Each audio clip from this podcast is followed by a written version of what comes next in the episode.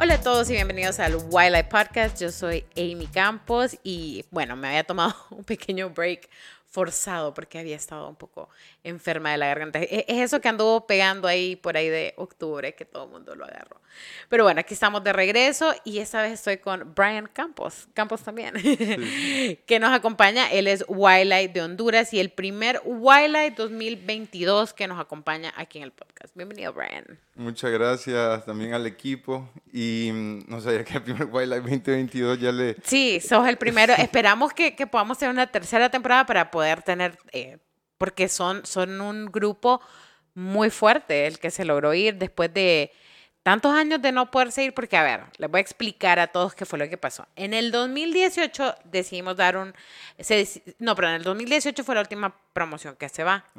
2019 se da un hiatus porque se está haciendo como un, cambio en el programa. Esas ya son, son cosas internas. Y luego ya el 2020, pues ya se iba a la siguiente generación.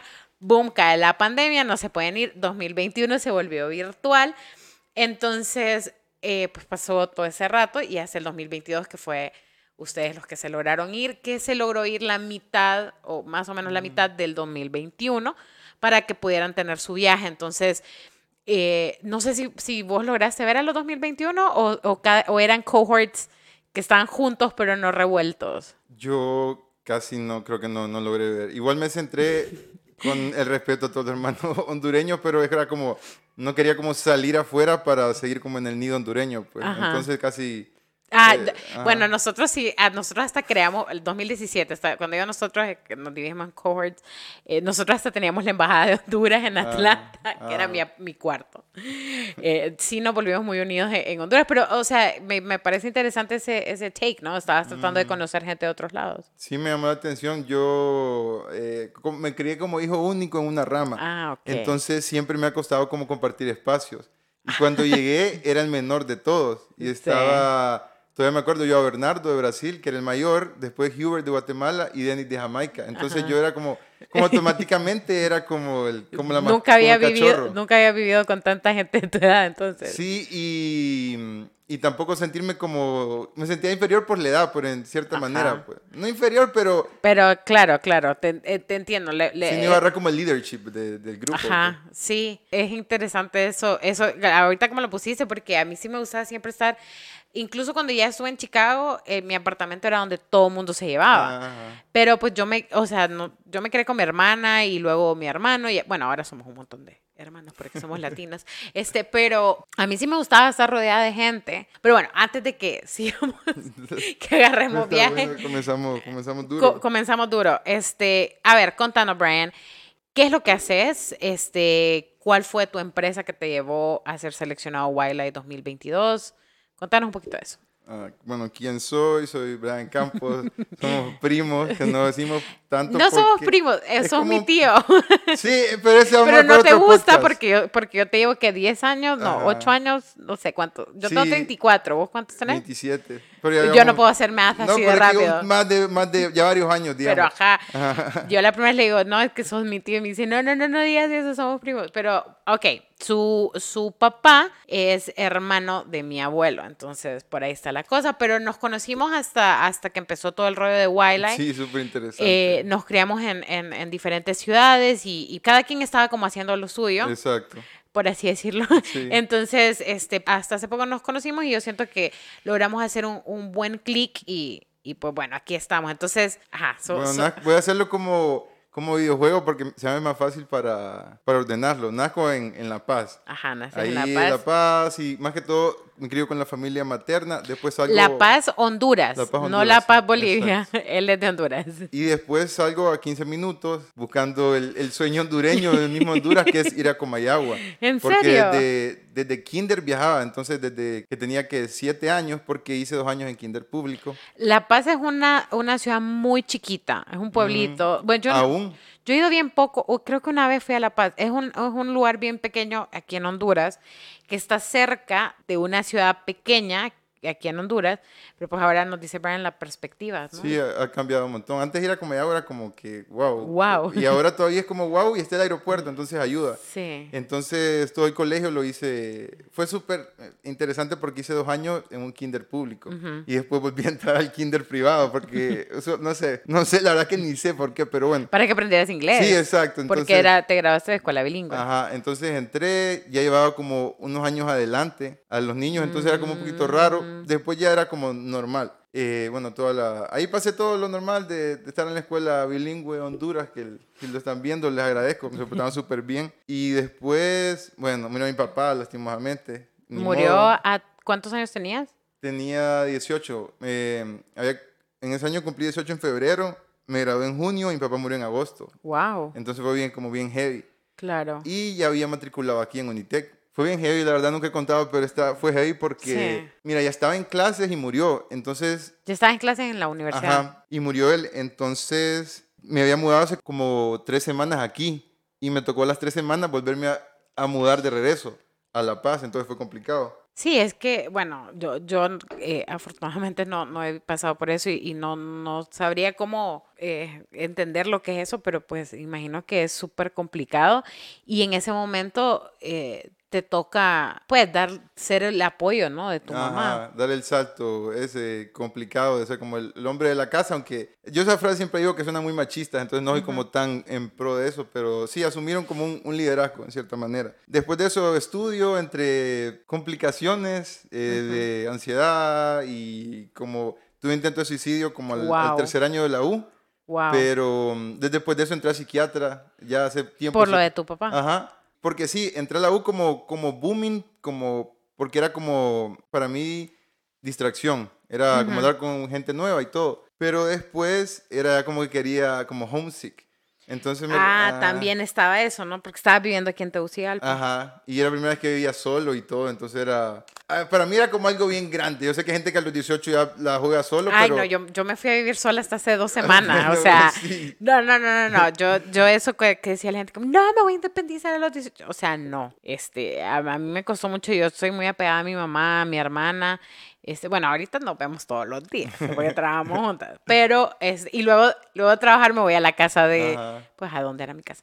Este, porque no me gusta estar sola en mi apartamento. Entonces, este, no, o sea, te entiendo perfectamente. Y, y entonces, a ver, todo esto está pasando en un periodo de que tres, cuatro años, sí, ¿no? Todo sí, eh, exacto. Para mí, siempre marco la vida como lo que me acuerdo de que aprendí inglés y fue muy bueno y los 18 para acá con mi papá y es como, y después comienzan como todos los años que que estudio.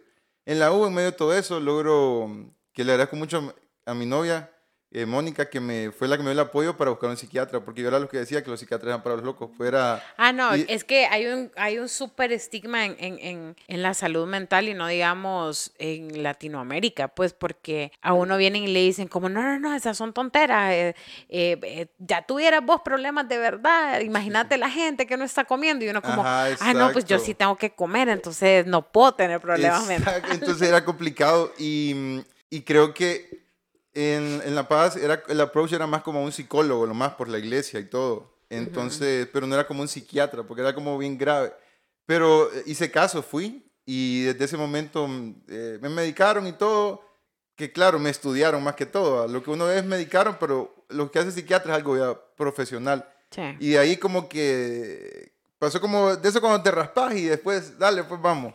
Y como el impulso para graduarme. Me, me, reí ahorita por, por, cómo lo pones, pero la verdad que, que, que, es bien complicado, ¿no? O sea, como lo estaba comentando hace un rato, Brian y yo no crecimos juntos, no nos conocimos, o sea, pero pues sí me enteré cuando murió su papá, porque pues él era el, hermano de mi abuelo, pero igual no, no, las familias no se crean juntas, ¿no? Y, y aparte de eso, nosotros, este, pues yo me crié en otra ciudad, mis papás en eso, que es eh, eh, la familia, parte de mi papá, es la que es familia de Brian, eh, mis papás se divorcian, entonces yo me crió más que todo con mi mamá. No, no es que perdí contacto con la familia Campos, pero este, cada quien estaba en su rollo, pero pues sí me enteré de la muerte de tu papá, lo siento mucho, como te digo, o sea, sé que aparte de eso fue un golpe para la ciudad entera, ¿no? Porque él, fue complicado. Él, fue alguien muy mm, reconocido en el área de, de, periodismo, telecomunicaciones.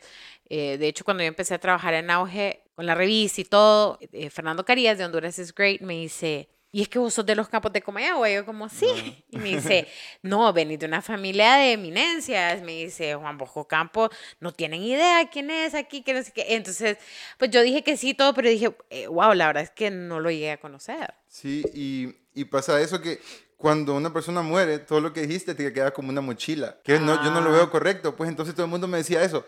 Como vas a, vas a cumplir lo, lo, que era tu papá. Yo como tengo 18 ni había superado que se haya muerto y, y todo el mundo me lo hacían como, como positivismo, fíjate, como esas cosas que a veces la gente hace y, y uno queda como que gracias porque tal vez ellos lo más... lo manejan como bueno. Lo manejan como bueno, exacto. Entonces era como, como si su papá era bueno, usted iba a ser bueno y cosas así que no, la vida no es como tan así de... de pero, pero vos antes de que tu papá muriera, como tu papá trabajaba, en, tenía su radio, tenía telecomunicación, ¿ya sabías que era algo en lo que te querías dedicar? Fíjate que sí, un poco, pero yo más que todo, antes que existiera el internet a tan alto, alta escala como ahora, las noticias en realidad era comprar el periódico. Entonces, como a los 13, ya a mí me eh, comenzó a enseñar mi papá cómo a redactar las notas y todo, porque también yo siempre tengo que, o sea, la historia enriquecerla porque cuando yo nací mi papá tenía 47 años.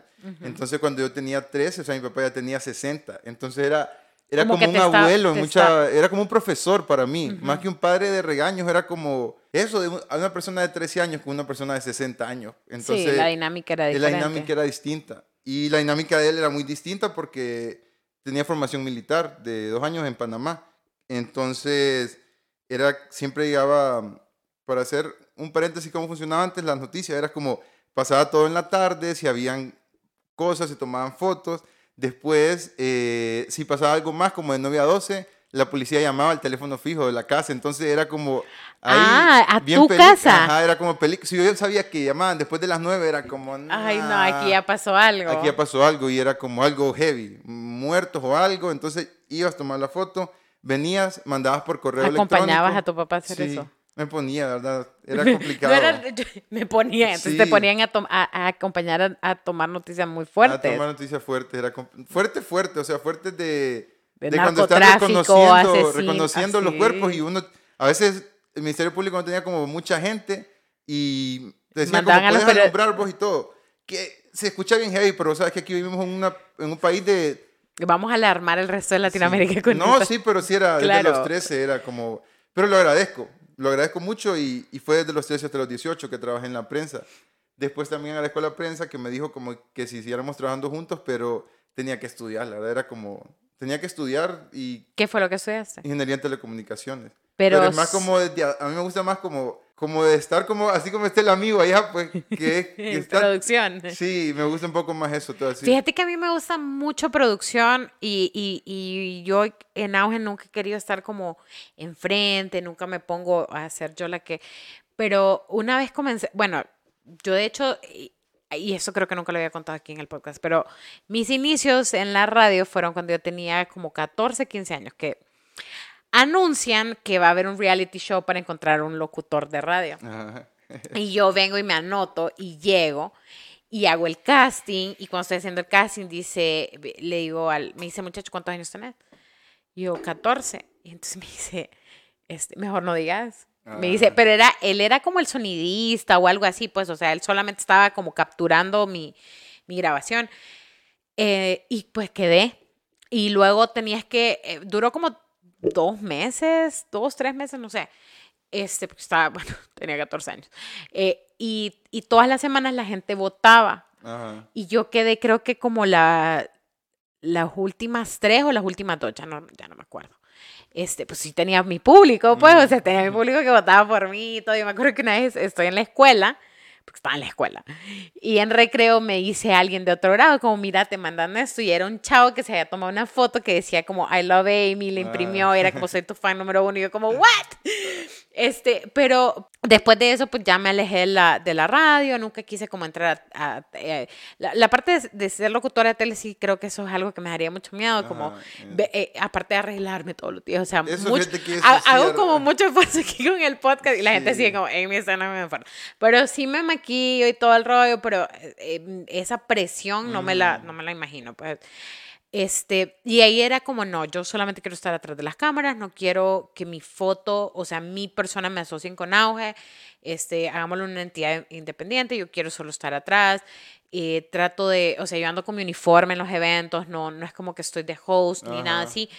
Pero con el pod, cuando surge la idea del podcast, que fue en, en, en, cuarentena, yo dije, no, o sea, yo lo quiero hacer, o sea, yo quiero contar estas historias, yo quiero ser parte de eso. No iba a ser video. Fue ya ah. luego cuando estábamos consiguiendo que, que, que, nos dieran la aprobación de hacer el programa, que, que se solicitó que hubiera video. Entonces dijimos, bueno, ok, vamos a, a lanzarlo todo. Pero pero sí, no, yo prefiero la parte de atrás. Sí, ahí eso me llega como cuando eso que hay unos éxitos y nadie sabe que solo me gusta eso pues que vos lo estás vos lo estás celebrando pero nadie sabe que, que, gracias a vos pasó pues. Es bien como humble pero no humble. Me gusta como el, ese es como un ego trip digo yo de eso pues de estar atrás saber que, que vos estás ahí pero no necesariamente tenés que llevarte las luces porque sí no a mí a mí esa parte no me gusta. O sea yo no es que voy a decir como o sea eh, no sé si, si yo sea realmente, porque sí tengo mi ego y sí, sí digo como, o sea, tengo como, no, o sea, yo hice esto. Pero eso, e, esos aplausos así, como el que me digan como, quisiera ser influencer, es como, no. Se me han hecho virales un par de videos en TikTok, oye, bueno, virales, 10 mil views, 15 mil views, una cosa así.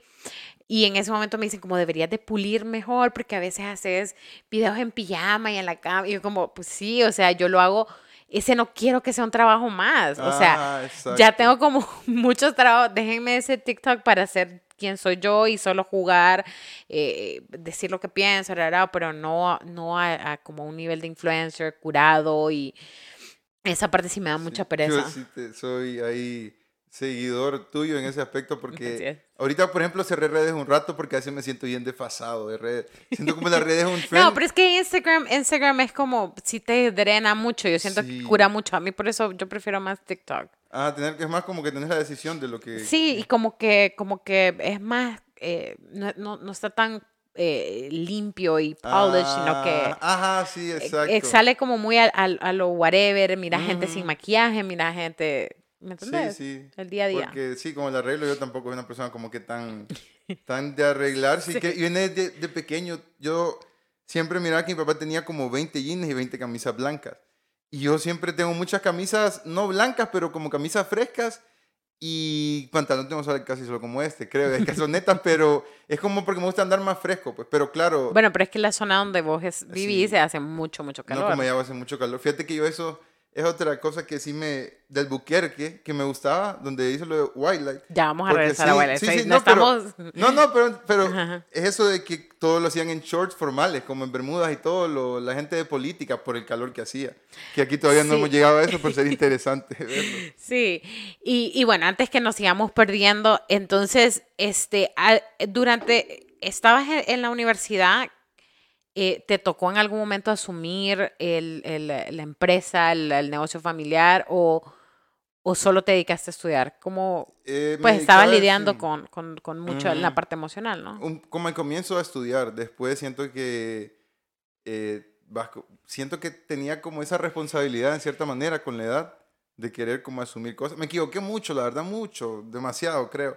Bueno, pero tenés que 26 años, ¿cuánto tenés? 27. 27, o sea, por favor. No, no, sí, pero lo veo y digo cómo me equivoqué. Pero ahorita, antes de venir al podcast, estaba haciendo como un roundup de, de, de, estar en un podcast por primera vez que estoy como aquí. Como, invitado. Sí, y es, bonito, se siente bonito. Entonces, estaba haciendo eso y que, que, espero que la vida me deje como volver a, a, hacer unas cosas distintas, pues porque a veces la vida te da como segunda oportunidad. Y no siempre la segunda tampoco corregí, pero quisiera que que me diera segunda oportunidad porque lo veo porque hablábamos de la U. Y ahorita también estoy entrando a la U de nuevo, a la maestría. Pero estoy haciendo las cosas tan sencillas. Me, me, preocupaba mucho más cuando estaba joven, como que por querer flashear a las personas y todo. Y ahorita me veo como que en realidad es más enfocado en el saber, como en, en el cómo te veo en esas cosas. Pues entonces me estoy jugando como el, el, rematch y creo que va bien. Entonces por eso hablaba lo de la segunda oportunidad en la vida. Ok, y eh, vamos a, circular un poquito. Eh, antes de que entremos a hablar de Wildlife, contanos qué es lo que haces, cuál es ese negocio que te llevó a Wildlife. El negocio es Casa Laoki. Que, Casa Laoki. Que no quiere decir negocio porque tengo mucho precio, pero sí es negocio. Pues, bueno, es la, empresa, el emprendimiento. Sí, sí, el emprendimiento. el emprendimiento. Sí, sí. Eh, pues fue durante, antes de la pandemia, casi para graduarme, que pasó eso. Siempre tengo como apoyo desde, desde el extranjero y también como apoyos, siento que tácitos aquí como en el país, que que siempre están ahí, pero como que no los menciono porque hay gente que no le gusta que los mencione. Pero siempre tenía como ese apoyo, pues. Y, y siento que uno, en cierta manera. Contanos qué es Casa Lauki para la gente que. Ah, Casa Lauki es, un, hotel de montaña. Más que todo, que esa frase la aprendí a buquear, que más como un bed and breakfast que decían allá. Y es una casa en una montaña de Comayagua, en lo más alto, que aquí siempre quiero traer como algo de Tegu, que creo que es algo como decir como ir como al Pikachu, creo aquí, creo que... No, o, la tigra sería... La tigra. La tigra, pero aún así es un poco más lejos. Sí, es más lejos, como a ya, una hora. Ya me invitó Brian y, su socio y yo le digo como... Eh, mm, es que es muy alto, muy lejos. Yo no soy de mucho de, de, montañarme. Conozco la montaña, conozco la zona, pero yo no he llegado tan arriba. Ajá. Porque la, la propiedad de la, de la familia, bueno, ya al lado de nosotros está un poco más abajo. Pero, este, ¿cómo surgió esta idea? Fue más que todo porque, es, fíjate que es como cuidar una montaña, creo que es la, la primera idea. Eso decía yo, como, es una montaña, todas las propiedades uno las puede ver como tu recurso o como el recurso de todos. Y para mí una montaña sí es el recurso de todo. Pues todo el oxígeno y todo lo, el bosque, lo importante, la flora y la fauna. Entonces, como cómo cuidar algo tan grande, en cierta manera. Y porque al comienzo era como un estrés, soy sincero, pues, porque mi papá era que hacía como todo y yo como que yo era como ah, viendo como a ver si salía y muchas cosas no, no salían igual. Entonces miraba como los problemas cada vez que habían como llovía, eh, cada vez que habían como incendios y no solo era que si hay incendios y todo, allá vive mucha gente en esa montaña y también se miraba afectada. Entonces es como, ¿cómo creo algo? Que proteja la montaña y ayuda a las personas. Y ese fue como el, ese es el flow, que proteja la montaña y ayuda a las personas y sea rentable, pues que al final tiene razón que es un negocio, es un negocio, sin embargo sí fue como a partir de un sentimiento, creo, y algo también que toda la mayoría de las personas pudieran disfrutar, porque creo que los precios son muy accesibles, es como para que... Sí, yo me acuerdo cuando me dijiste eso, yo te dije, wow, qué, qué, fácil de pagar es, le dije, yo creo que podría subirlo un poquito más, y me dijiste, no, porque quiero que todo el mundo pueda tener la oportunidad de ir. Sí, sí, esa es la... creo que me enseñó mucho de quién eras ah, con esa frase, porque fue como, ah, wow, o sea, ¿dónde le pone, ¿a qué le, qué le pones prioridad? ¿Y ese fue el primer momento en donde empezaste a emprender o ya había algo en donde estabas emprendiendo? Sí, lo primero, pero como un crew, y había mucha gente atrás, no es como que... Ahorita creo que tengo otro emprendimiento, pero ya es como que siento que sí es como de toda la enseñanza y de Wildlife, la verdad que sí, eso vamos a hablar, porque Wildlife, Wildlife sí...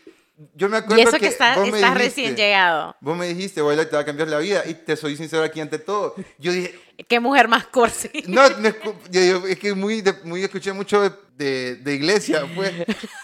Sí, sí, es buena. Yo digo, pero sí, sí cambió la vida.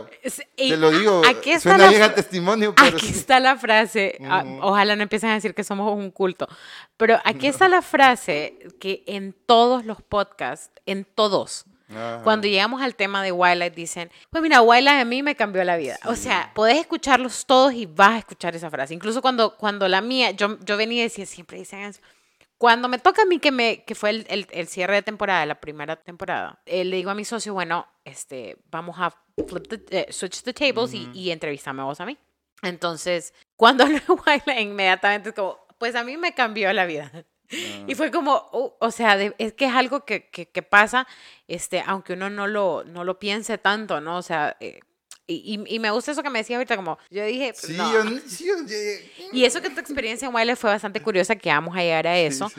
Este, entonces, básicamente salí de la U, estás experimentando con, como viendo todavía en qué, qué haces, ¿no? ¿A qué me te gusta mucho porque soy ingeniero, como dije, no de la parte de arrogancia, sino que es más más cuadrado, en cierta, hasta para bailar soy cuadrado, qué lástima, pero sí, no era, era como marketing. Y yo he visto mucha gente que lo hace y lo admiro, que ellos pueden crear su marca y ser la cara de su marca. Y yo no, yo no, no lograbas como esa alianza. Sí, yo no, yo no era como que ya salí modelando y nada de eso. Entonces comenzó bien, bien informal, creo, en la manera de, de cómo se ordenó. Creo que se, ordenó muy, muy como horizontalmente. Pues no íbamos como avanzando tanto, era como bien horizontal y poco Como a poco. bueno, tenemos el lugar, quiero hacer esto. Ajá, algo así. Ah, tal vez deberíamos de promover. En Unitec fue la primera vez. Ah, no me acuerdo todavía el puesto, pero era un puesto de licuados.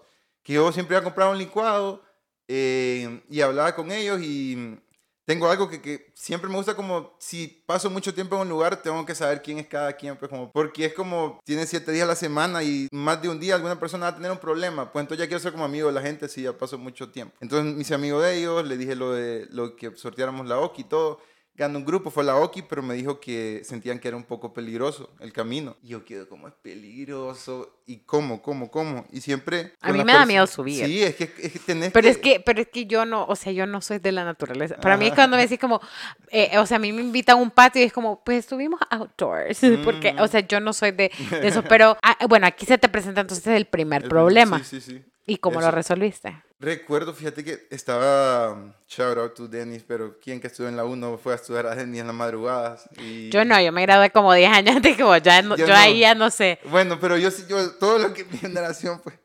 Entonces, estaba en Dennis y voy a ser bien de película esto, pero siempre como viene gente de Japón, porque Mazda, que me ayudó, es marca japonesa, entonces viene siempre como las personas de Japón a hacerlo de, lo de, para ver como que si fuera como un restaurante, que la receta esté bien, pues dices carro, es que todo lo están haciendo bien, más que todo la venta y todo para mantener el estándar y los ISOs internacionales. Bueno, yo miré que entraban los japoneses con la gente de Mazda, pues, y vos sabes que aquí si ves un japonés es como que no es tan común. Y eran varios. No es como racista, pero... Lo notaste. Sí, lo, aquí lo, lo notas. Entonces yo digo, qué interesante. Y había visto anuncios en Facebook y todo, que más da anunciaba carros como en las montañas y todo. oh my God, espérate. Eh, para, no puedo creer para dónde va esta historia. Sí, por favor. Entonces yo digo, aquí es. Y lo estaba pensando. Ya eran mis últimos tres meses de la U. Ya esto eran meses de hacer la tesis. Entonces ya no iba a la U, pues ya solo estaba en tesis. Pero siempre seguía viendo aquí porque sabía que si me perdía mucho me iba a desconectar. Entonces estaba, estaba estudiando para algo de tesis y porque la presentación y todo, etc. Entonces siempre me acuerdo de mi padre cuando pasa algo como muy heavy porque siempre me decía, no tengas miedo, no tengas miedo. Lo peor que te pueden decir es que no, pero no te van a faltar de respeto, no te van a morder. Eh, todo eso cuando yo tenía con mucho miedo de hacer algo. Y como no tengas miedo, tengas miedo, no tengas miedo, me voy a que andar en shorts, en Bueno, pero así te decís todos los días. Sí, claro, exacto, para que tengan una, sin mangas, o sea, el pelo largo. Entonces, yo digo, pero ni modo. Entonces me acerqué, vi como desde lejos cómo estaba el ambiente, como quién era el boss y todo. Y me acerqué al, al, al, gerente de ventas, que al día de hoy es el gerente de ventas, y mm, le dije, como, tengo esta idea, quiero que por favor me escuche y que, por favor me apoye. Y mm, me dijo como, me parece y te voy a pasar con la persona encargada de marketing. Yo te voy a decir que antes de esto yo había escrito, todavía tengo resentimiento con Nissan, yo les había escrito y ni me contestaron. porque así, entonces yo era como, porque yo voy a escribir a como Grupo Q. Eh, porque había visto los anuncios y no me contestaron. Entonces yo este era como que, ah, tal vez. Y le escribí a la gerente de marketing y como la, como la semana me contestó y me dijo que estaba bien y que cuándo. Y yo les dije que, como, que cuando quisieran y todo. Y de ahí, como fast forward, eh, Mazda fue a, hacer los anuncios de su carro, la Oki. Y ahí fue cuando la Oki agarró como... Ahí sí, fue, ese fue como cuando se sentó porque la gente... Yo me acuerdo que la gente decía como, si ellos anduvieron haciendo el anuncio ahí, yo quiero ir ahí, tengo que conocer. Sí, al día de hoy les agradezco en siempre trato de seguir muy ligado a ellos. Me, me, gusta mucho esa historia porque es como cuando, cuando te dice, o sea, imagínate vos estás joven, emprendedor, y no es como que tenés un negocio súper establecido, más de una marca establecida mundialmente, mm. y que cualquier persona creo que eh, lo más fácil de decir es como, no, no lo voy a molestar, cuando yo ya tenga algo como más cuajado, que eso lo he escuchado muchas veces que me dicen los emprendedores, como, no, es que estoy esperando a tener algo un poquito más formado. Y yo digo, ¿será que yo soy tan arrogante que nunca esperé? Porque yo siento que todavía nos estamos construyendo, ya tiene 12 años auge, pero yo siento que todavía nos estamos construyendo en ciertas cosas, ¿no? Yo, la primera vez que fui a un evento fue con un carnet que imprimí en la impresora de mi casa y lo plastifiqué yo. O sea, era como, pues esto es lo que tengo, voy a ir. O sea, pero me gusta eso que decís, como no te, no te pusiste a esperar, era lo que tenías y dijiste, bueno, vamos a ver qué sale. Sí, a ver qué sale, entonces... Alguien te dijo que no, luego alguien te dijo que sí. Sí, sí. Y... No, la verdad, como tres dijeron que no, la verdad. No fue, sí, yo era como que no quería. Bueno, pero no importa porque solo necesitabas uno. Sí, sí, entonces pasó, pasó todo. Y ahí fue el boom de que ya la gente como que agarró la confianza de, de la OKI. Después todos sabemos que la economía antes de la pandemia era distinta, entonces, porque esto ya estoy hablando, sí, el 2018, 2019 va Mazda, y ahí 2019 pasa bien, fue un año... Bueno, la verdad, 2019 fue un año de prosperidad. Yo no sé si tal vez porque ahora lo comparamos con el 2020, pero, pero yo me sentí, yo me acuerdo que dije, nunca he tenido un mejor año como este. Sí, yo, yo iba no iba, te iba a decir que no iba derecho, iba como para arriba. O sea, yo me acuerdo que nosotros cerramos el 2019 eh, y firmamos una de contratos. Tuvimos una fiesta que era la fiesta de Grupo Cultura, donde presentamos todos los proyectos de, que íbamos a hacer el otro año, que nunca habíamos hecho eso. Como vamos a tener festival este mes, vamos a tener esto de música este mes. Era una serie de proyectos y eventos que teníamos y, lo, eran puros gerentes de empresas y ellos firmaban como este me interesa, este me gusta, llame para este, en este podemos patrocinar y teníamos hojas llenas y teníamos sponsors y luego cae el 2019 y todos eran eventos. Y fue como, uh, scratch that, o sea, a eliminar todos los eventos y, y crear lo que ahora... Emocionalmente te, te ah, no, yo, yo pasé unos meses de una ansiedad terrible, o sea, de verdad que era como, hasta miedo me daba salir de mi casa porque era como, no, o sea, tengo que resolver mm. cómo, cómo voy a hacer eso y aparte la cantidad de emprendedores con las que estaba trabajando, que era como que en ese entonces no era el colectivo, e, ellos simplemente eran como personas que pues estaban en los eventos de auge cuando teníamos eventos de auge y de ahí cada quien por su lado, no, no como ahora que hay una conexión semanal. Pero yo se, empecé a sentir una responsabilidad por ellos y decía, es que esta gente se va a morir de hambre, no, no puede ir a ferias, no puede ir a eventos, ¿dónde va a vender sus cosas? La gente no quiere ir, le da miedo comprar online, era una serie de cosas, ¿no? Pero, pero pues sí, el, el 2019 se sintió... Sí fue, sí, fue el 2019, fue iba todo bien. Después de más de hace, no, es que ahí todo fue lindo, lindo.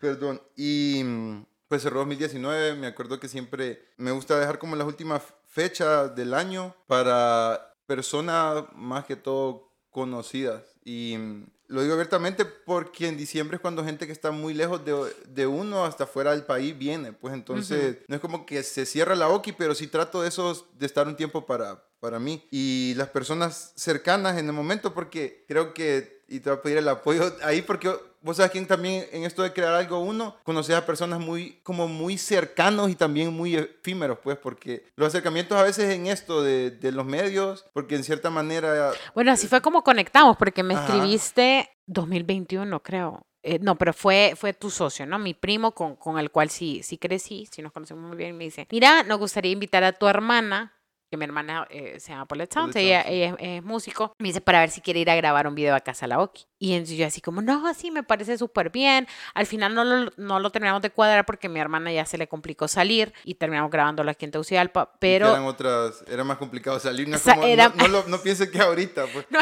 no, capaz y fue en, fue en el 2020, 2020, no sé, pero fue finales del 2020. Entonces no estaba la vacuna, ya era, eh, era como, necesitamos conseguir el crew, necesitamos, era... Hasta el salvoconducto y todo era, estábamos Ajá, otras er, cosas. Era, era muy complicado, lo, lo grabamos aquí en Tegucigalpa, pero hicimos una colaboración para el Festival de Auge Virtual, donde ustedes fueron patrocinadores y regalamos una estadía, ¿no? Y yo dije, bueno, pues si va otra gente, no soy yo por la que va a salir, porque a mí me da miedo salir. Pero este, se fue ese grupo, eran como ocho, ¿no? Creo que era como para seis personas y se fueron como grupo, diez. Porque ese grupo, por favor, eh, sigan haciendo donde vayan, es lo que hacen, porque fueron, ellos sí son influencers, fueron... No ah, sí. No, yo no sé si se consideran, pero para mí lo son, porque pero fueron y yo me di cuenta, me gusta mucho a veces escaparme y que me, di, que me dé cuenta de algo que alguien me lo diga de boca en boca, porque ahora es muy difícil. Y sí, yo me di cuenta de ellos y subieron TikToks Hicieron como una caja de preguntas, como 30 preguntas. Hicieron, hicieron, y nosotros le dijimos como,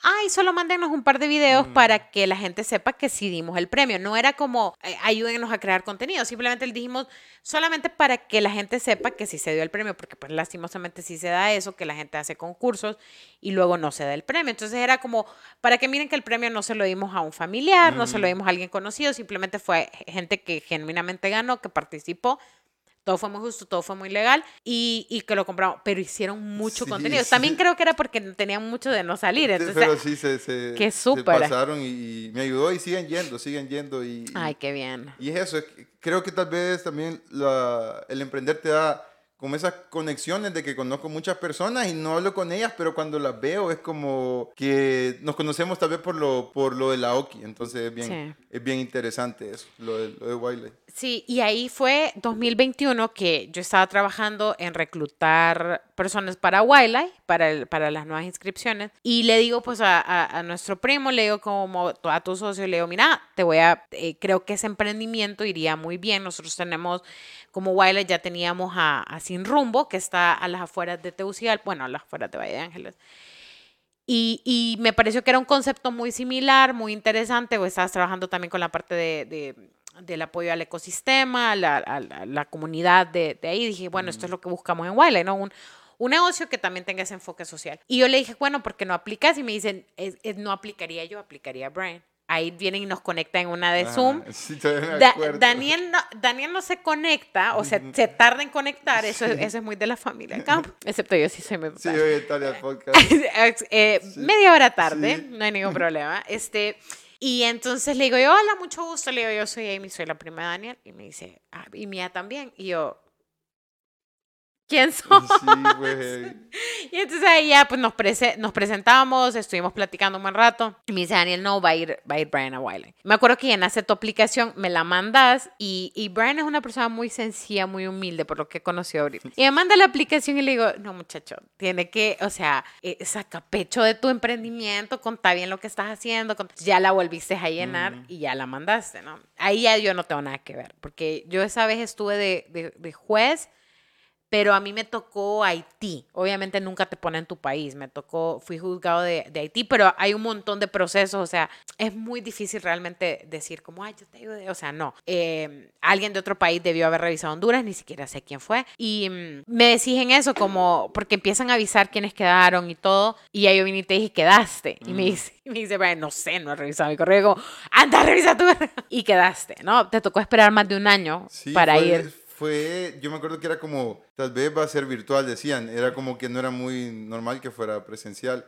Y eran meses complicados, yo lo dejé como de fondo porque en eso estaba como saliendo del país y todo. Y, no, y fíjate que Charo también para mis amigos, de los que no les gustan ser mencionados, porque me escribieron desde Miami y me dijeron, sabemos que la situación en Honduras no es fácil, venite, te quedas con nosotros y todo, y me atendieron súper bien, y yo como eh, ahí, mira, yo no soy muy religioso, pero sí creo como en esa, en, como en las buenas vibras, en la gente que, que te apoya, pues, porque fue, fue súper interesante eso.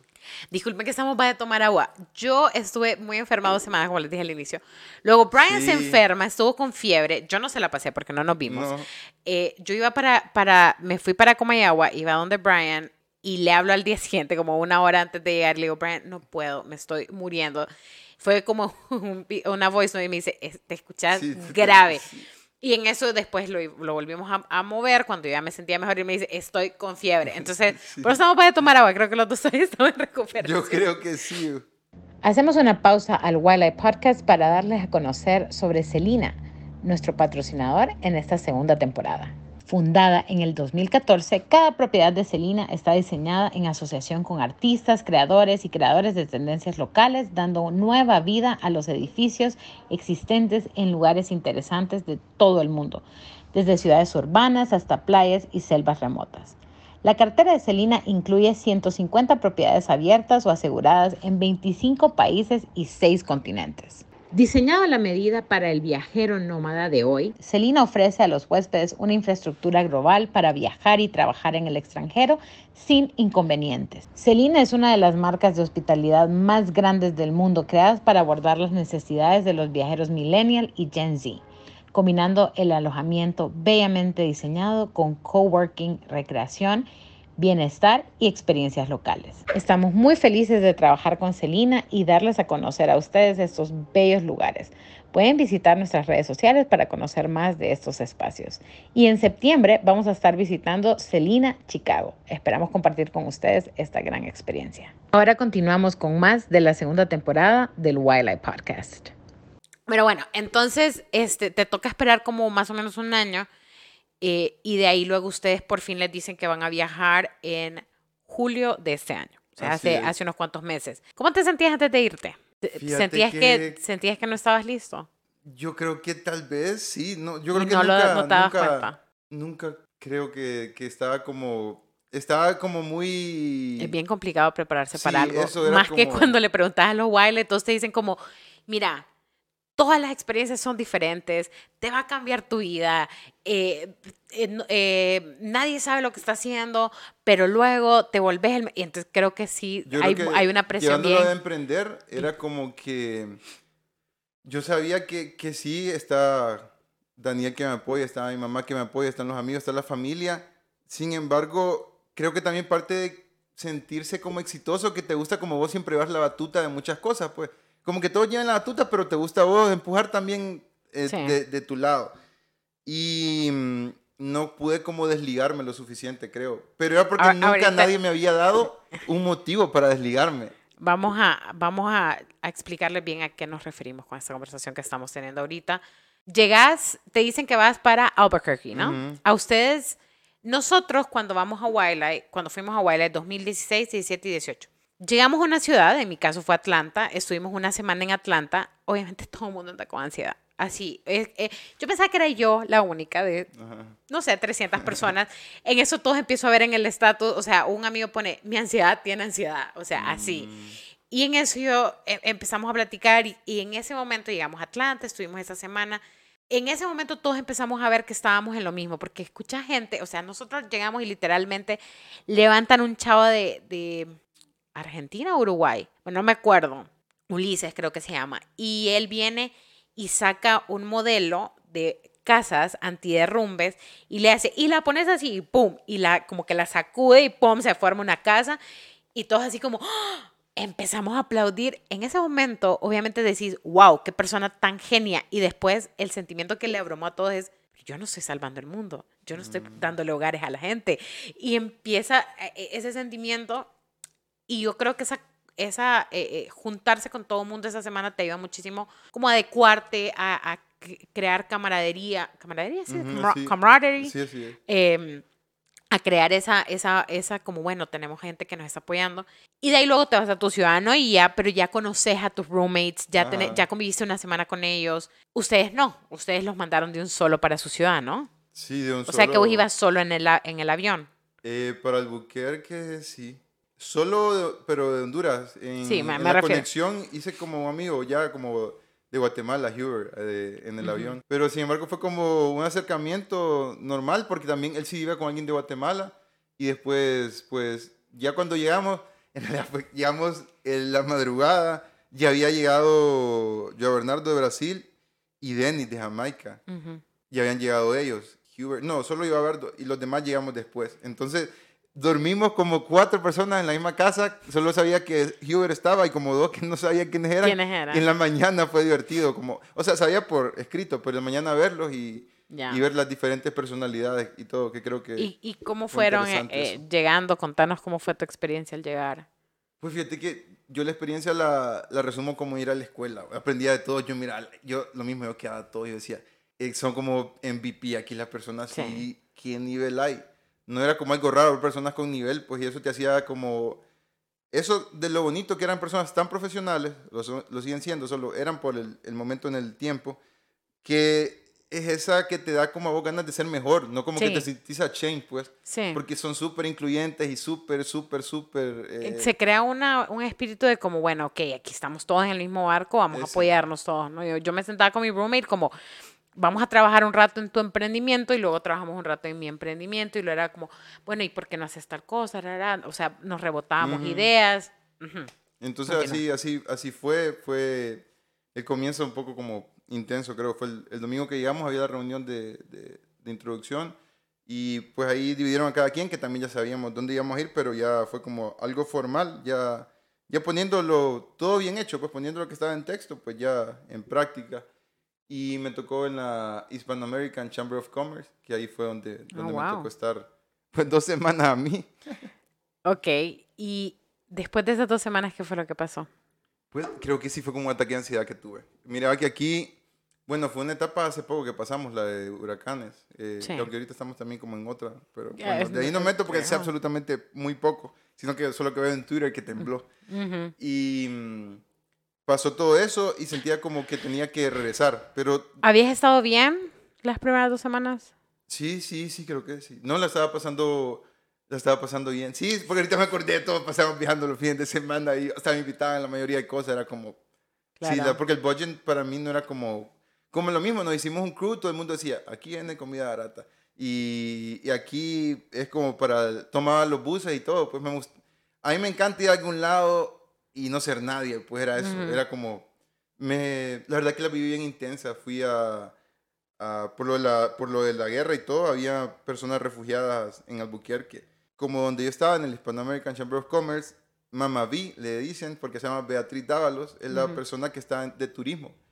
Y siempre íbamos a hoteles y todo. Todos los días almorzaba en un hotel diferente, que te digo, estaba bien, ¿no? Yo mal no estaba. todo eran reuniones, pero con, con comida y todo, bien, interesante.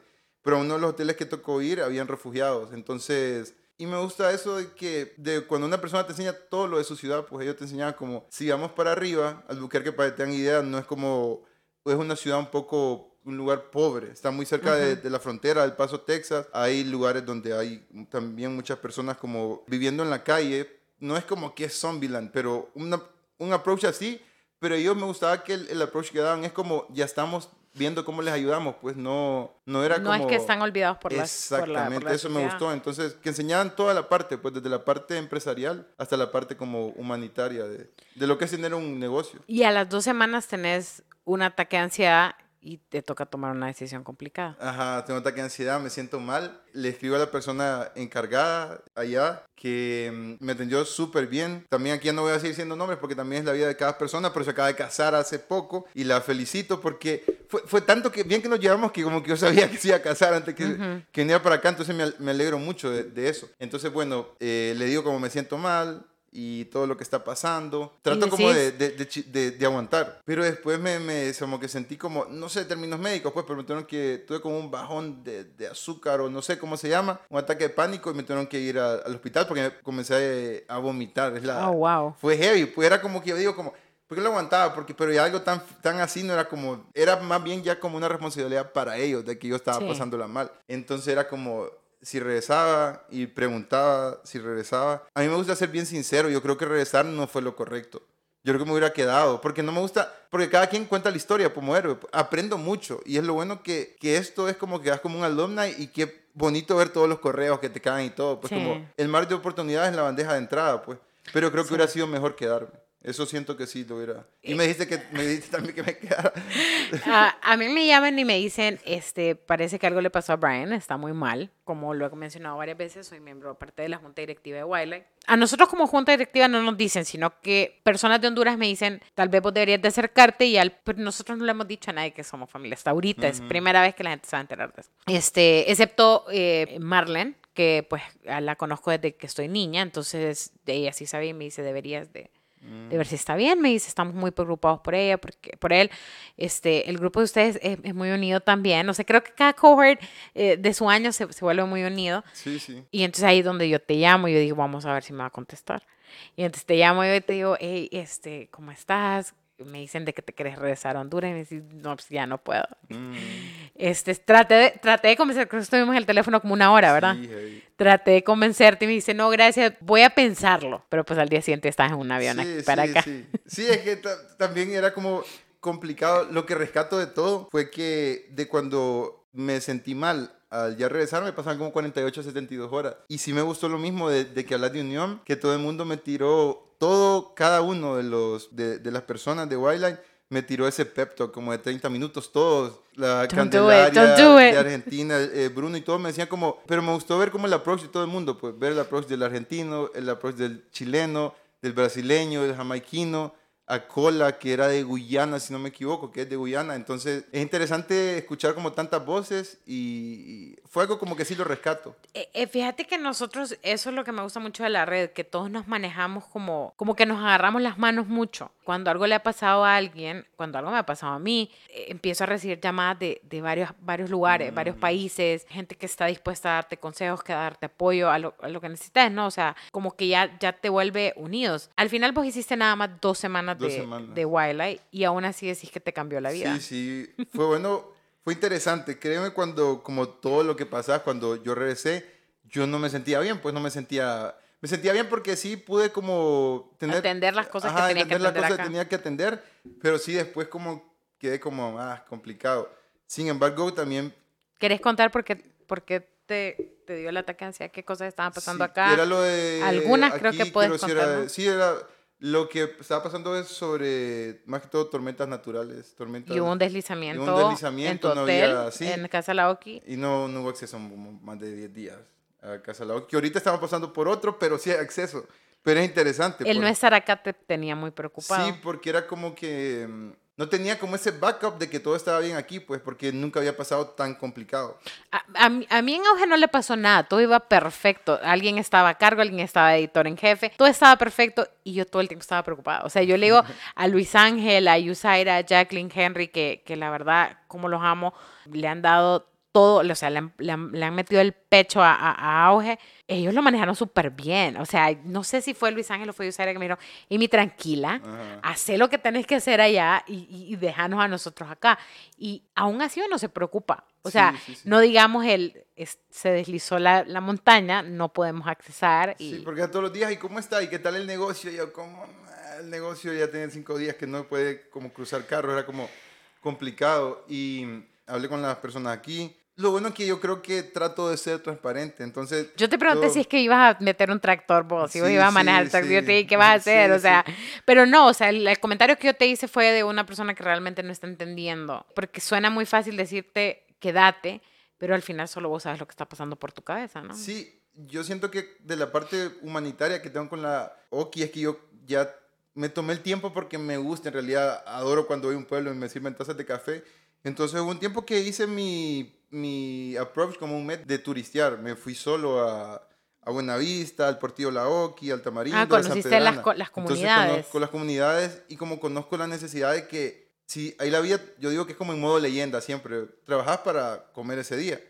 Y ya si esta persona no tiene cinco días acceso, que no tiene cinco días, no pueden llegar víveres a la comunidad. Si alguien se enferma, si es algo muy delicado, se va, se va a morir, es la verdad porque no, no hay otra forma, pues es el único acceso.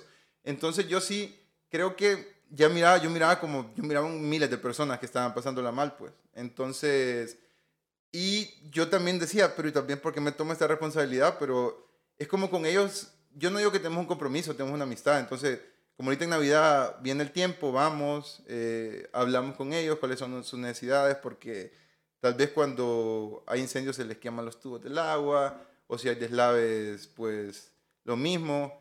Antes de que pasara eso, en pandemia pasó lo de Etayota y pasó un incendio donde murieron dos niñas, pero rescatamos como a tres niñas. Entonces, sí, yo me siento bien, yo me siento parte de la comunidad. Ahora entiendo un poco mejor. creo que había dicho eso. No, claro que no. La responsabilidad que tenías en la espalda y, comprendo un poco mejor la decisión que tomaste, porque claro, cuando, cuando me decís me voy, yo decía, no, ¿por qué estoy haciendo esto? El, el tiempo no regresa, pero aún así experimentaste Wildlife, aún así experimentaste la comunidad, este, claramente estás sentado aquí porque no se te dio la espalda, se te permitió seguir en Wildlife, se te permitió ser parte de la red, eh, sos un Wildlife 2022, ¿lo volverías a hacer? Irte a Wildlife. Sí, yo quiero volver. Fíjate que yo, yo creo que está bien copiar, que en cierta manera no imitar, sino copiar. Yo de Wildlife, créeme, yo. Ah, no, mis e, reuniones esa es la idea. Mis reuniones son todas tipo Wildlife, o sea, todos los días hago lo que hacían allá. Yo, yo sí les digo a todos, yo iba. No, esa es la idea. Copiaba absolutamente todo. Yo quedé como, qué bueno todo esto y que. Lograste absorber. Logré absorber, o sea, después de Wildlife ahorita hace poco ya pusimos otro, otro emprendimiento con una empresa de publicidad. Siempre con Daniel y con otro amigo. Entonces quedó como... Y todo lo hice como un poquito mucho ya más, ordenado. Eso, yo ahorita, por ejemplo, que estábamos más tiempo como ya, ahora me toca venir aquí a Tegucigalpa, que claro, no es como un salto de país, pero ya estaba cómodo, creo, estaba acomodando. Yo te había dicho hace como dos semanas, como ya quiero permanecer más en Comayagua porque yo Comayagua es como que estudié ahí, pero no viví en Comayagua. Entonces, eso, no, no tengo las calles repetidas en mi mente. Pues yo disfruto donde paso. Te perdés un rato de vez en cuando. Este, y, y, bueno, esta, me decís que tienen una agencia de publicidad, entonces tienen dos emprendimientos. Y ahorita... Y aparte tenés un podcast. Ajá, un podcast. El podcast, fíjate que la verdad que sí lo he dejado un poco porque Aparte que le pasas cambiando nombre, Brian. Sí, soy, exacto, ahorita. Tenés que, tenés que centrarlo todo. Ahí es donde viene igual. Ponerlo en papel, este, ya organizate para que, porque la verdad ahorita estamos teniendo una plática súper, súper plena. Yo, creo que, que, ya nos toca cerrar, pero vamos a darle chance. La verdad es que no importa, escúchennos, escúchennos. Este, em, pero me gusta eso, ¿no? Que te, que te organizas y esas son de las herramientas que, que Baila le da a uno que cuando vos estás ahí, lo estás viviendo todo, y decís como, no, bueno, o sea, estoy haciendo eso, estoy experimentando lo otro. Cuando regresas, es que te das cuenta, te, cae como un golpe de conocimiento, como, ¡Ah! o sea, eso ya sé cómo hacerlo, Me ya sé cómo... personas para pedirme consejo, yo como, ¿qué onda? Yo como...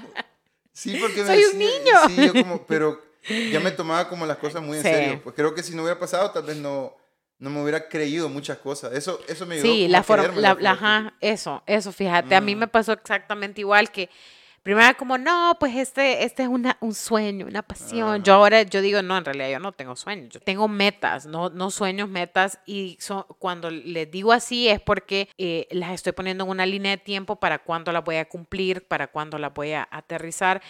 Y me gusta mucho la plática que tuvimos hoy. Este, nos contaste cosas bien duras, de una manera bien tranquila. Ya, vamos, vamos a, hablarlo después del micrófono porque estás bien tranquilo de todo eso, pero eh, siento que también es porque lo has logrado superar, lo has podido manejar, ¿no? Sí, me dio para mí regresar. Créeme que yo también regresé y yo quedo como en realidad voy a seguir. O sea, para mí esos días era como que estaba preocupado, pero no quería dejar de, de, de, de ser parte. Y, y todo el mundo era como, nunca me sacaban del grupo, todos los días me seguían preguntando cómo estaba me mandaban fotos, me dijeran qué bueno que estuvieras aquí. Y yo como, qué buena onda, qué, súper buena onda, porque había el grupo internacional también. Y en el grupo dijeron como, eh, tienen que lastimosamente ir a Honduras, pero por favor, como, denle sus thumbs up, que todo siga bien. Y yo, qué buena onda.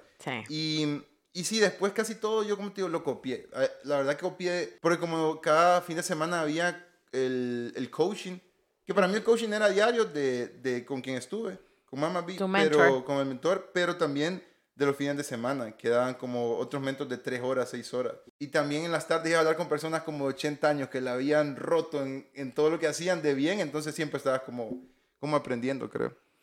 Sí, es, es, es la, la, facilidad que te da esta, esta comunidad, esta red, que hay un mar de, de herramientas a tu disposición, o sea, tanto la network eh, eh, en sí, toda la, toda la red, los contactos. Este, hace poco yo necesitaba una persona que, que nos diera clases para, para eh, perdón, para, para el colectivo Auge, y una mentora de Wildlife, que está en la junta directiva, me conectó con otra diseñadora de México, o sea, una señora increíble, una, una mujer, perdón, increíble, este, y tuvimos la oportunidad de tenerla en el colectivo. Entonces, ¿me entendés? O sea, son, son eh, te acercan al mundo, te lo vuelven un poco más, más cerca a todo y, y, son el, el, tipo de herramientas que tenés. Eh, ya ahora vos tenés acceso a todo esto, ya, ya puedes ser parte de Wildlife y, y al final em, no es el emprendimiento, no es, sino es vos como persona. Entonces vos puedes cambiar de emprendimiento, vos puedes hacer lo que querrás, eh, crear más emprendimientos igual la, la, el ser parte de la red ya sos como vos, ¿no? Entonces, es la parte como de las cosas más bonitas. Y yo quería contar tu historia porque, pues, eh, eso, ¿no? Eh, es un caso diferente. No menos, ¿no? Sino un caso diferente. Y aún así, pues, lograste sacar lo que, lo que tenías que sacar de la, de la experiencia, ¿no? Sí, se, lo, se los traduzco a todas las personas con las que estoy cerca ahorita, porque también estamos creando un coworking center en, en, en Comayagua Y también por todas las personas que tuvieron que salirse de, estudiar y todo para, por la pandemia y todo, estamos haciendo un coworking center donde las personas pueden llegar eh, y estamos apoyando como a talentos como el rap. Ya las personas van, les apoyamos. También amigos que también son parte del medio artístico como Sunny Sanz, que hermana de Cecia, que anda en la academia y todas esas personas que, que nos apoyan. Pues entonces ahora yo trato de traducir porque yo sé que yo fui y también sé que hay muchas personas que no van a ir porque that's life y eso no es otro tema. Sí, pues. los requisitos no hablan inglés, ah, X eh, ya pasaron la edad o no tienen la edad les todavía. trato de explicar que más que todo es lo que te educaron. Pues yo le digo, mira, puede que no, no vayas, pero el método de cómo tenés que ordenarte sí te lo puedo pasar en realidad. Pues. Porque... También para explicar que White te da un workbook antes de que el workbook lo imprimí, yo lo viene a mano porque era como para meterte focus y creo que, que es una técnica creo que lo están haciendo bien la técnica correcta de, enseñar, siento yo. Sí, no, muy, muy, muy bien. Este, vamos a tener que conocer ese coworking. Yo no sabía de eso hasta ahorita, lo estás diciendo. Y, te agradezco mucho lo, lo, abierto que has, has eh, sido hoy con, con la lucha en, la salud mental. Eh, a tu corta edad, yo sueno como bien señora cada vez que digo eso, pero, pero, es que te digo pero a, a, los 27 años yo no tenía la madurez para decir, eh, sí, eh, estoy eh, necesito ayuda en la parte mental o, cosas así, ¿no? Em, que pues yo ahora ya lo he dicho varias veces aquí en el podcast, que si tengo mi ansiedad, será de familia. Yo creo que puede ser genético. eso... En realidad, he hecho un, una, como, uh, preguntas a diferentes familiares como en ciertas etapas, como que no parezca cuestionario, pero sí va mucho también por la parte sí, genética. Ajá, entonces puede ser que sea por ahí. Este, pero me tardó muchos años poder realmente decir, ok, bueno, creo que sí necesito ayuda, creo que sí necesito ponerle atención a esto. Eh, con, con, Camila también tuvimos un episodio donde realmente eh, eh, hablamos acerca de la, de la salud mental. Em, y lo hemos hablado con, con, varios emprendedores, lo tocamos, me, me gusta lo abierto que has, ha sido con eso. Creo que es importante comentarlo, ¿no? Que eso no te limita a ser exitoso, no te limita a emprender, no te limita a tener las oportunidades que, necesitas tener, ¿verdad? Eh, creo yo que todos tenemos nuestras batallas, ¿no? Sí. Eh, eh, todos, todos estamos luchando. emprendedora. sí. sí, yo creo que, siento que también para las personas que también pasen ansiedad y todo, que, que busquen ayuda médica, lo primero, ¿verdad? Pero ya segundo también, porque a veces que me pongo y digo, ¿qué pasa? Pero el emprendedor yo te he visto a vos, porque vos estás como que local y que la silla y que las mesas y que querés que todo salga bien y que tal vez todo el mundo está disfrutando, pero estás estresada porque te gusta estresarte porque crees que se va a caer algo, algo puede pasar. Pues. Mi psicóloga me dice que si, que si no me estreso, que yo pienso que si no me estreso y estoy tranquila es porque no me importa. Ah, bueno. Entonces, ah, pero estoy, estoy, ahorita que tuvimos el Auge Fest, hice lo posible por tratar de disfrutar un poco. Este estaban pasando muchas cosas como para que no estuviera preocupada, pero, pero es, es, una lucha constante, no es algo con lo que se trabaja todos los días. Eh, y a las personas que nos están escuchando, si, si han sentido eh, situaciones como estas en algún momento, si han tenido eh, momentos en la vida donde, donde sienten que tal vez no vale la pena seguir en este mundo, busquen ayuda.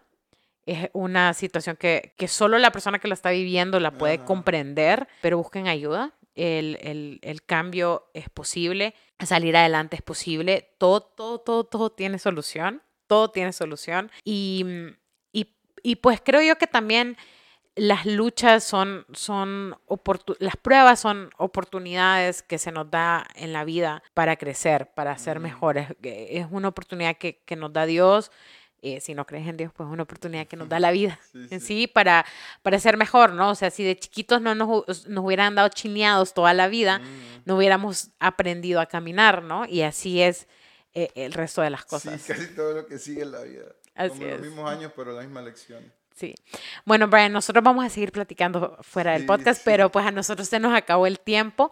Gracias a todos, gracias por la espera. Espero que todos los, que nos escuchan hayan, hayan vuelto. Este, gracias por la espera. Y nos vemos nuevamente, creo que en una semana vamos a tratar de sacar el próximo episodio más rápido. Y mm, seguimos acá eh, con Brian, gracias por, por acompañarnos. Eh, ¿cómo, por cierto, antes que me vaya, ¿cómo te encuentran? ¿Cómo encuentran Casa Laoki? Mira, Casa Laoki es arroba Casa Laoki. ¿Cómo se escribe? Eh, C-A-S-A, casa y después L-A y Oki es O-K-I. Porque eso sí, hay gente que dice, oh, he, visto varias. Eh, como el spelling. Sí, pero es casa la Oki. Y, mm, y vos no tenés redes sociales actualmente. No, pero. Yo siento a, Daniel, arroba de campos en Instagram, siempre lo molesto. Yo le digo, mira, somos socios, a mí me gustan las redes. Entonces, mi, mi, mi mi metadata de redes es tuya. Yo sé, y me ayuda, arroba de campo en Instagram, ahí pregúntele todo.